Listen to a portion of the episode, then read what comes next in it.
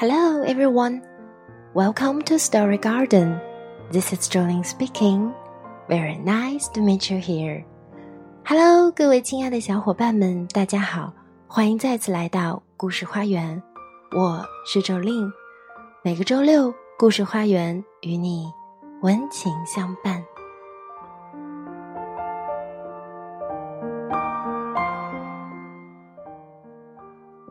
每个人的成长历程中。都会多次面临环境的变更，面对崭新的环境与陌生的面孔，无论是小朋友还是成年人，都会难免感到恐惧与不安。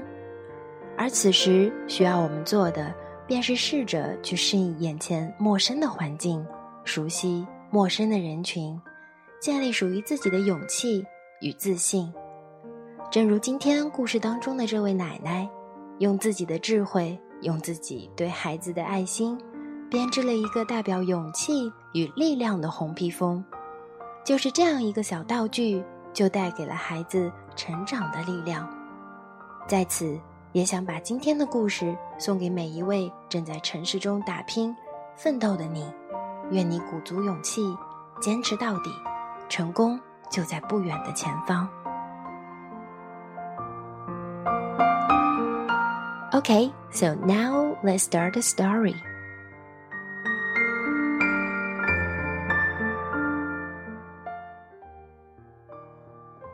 Nana in the city. I went to stay with Nana at her new apartment in the city. I love my Nana, but I don't love the city. The city is busy the city is loud. The city is filled with scary things. It's no place for a Nana to live. But Nana says the city is wonderful, bustling, booming, and extraordinary. She says it's the perfect place for a Nana to live. At night, the room rumbles and shakes. There's no sleeping here. Nana, aren't you afraid in the city? It's busy, loud, and filled with scary things. Nana gave me a kiss, tucked my blanket in nice and tight. Tomorrow, she said, I will show you how wonderful the city is.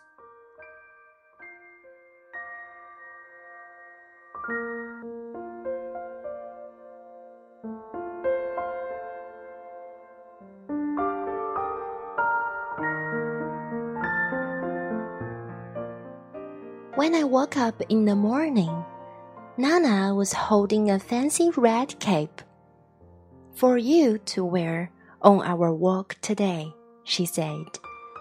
You will see that city is not scary at all. I feel brave in my cape. We got ready and left the apartment.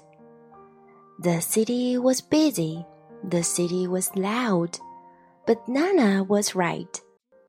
The city was not filled with scary things the city was filled with extraordinary things. There's so much for a Nana to do in this city. When it was time to leave, I wrapped Nana in my cape. This will keep you brave, I tell her. The city is busy. The city is loud. And it is absolute perfect place for a Nana to live and for me to visit.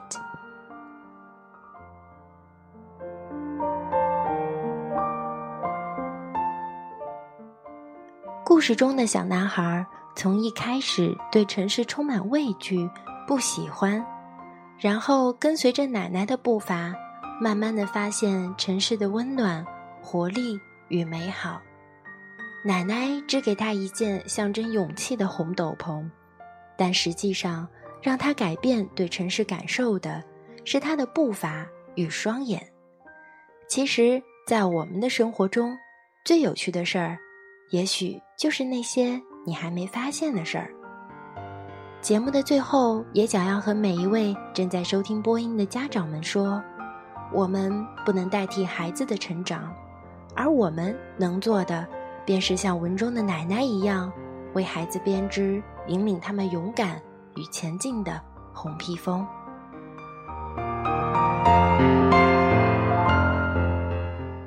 Okay, that's all for today. Thank you for your listening.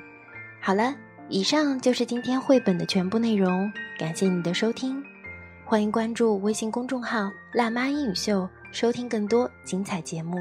See you next time. 爱你的 Jolin。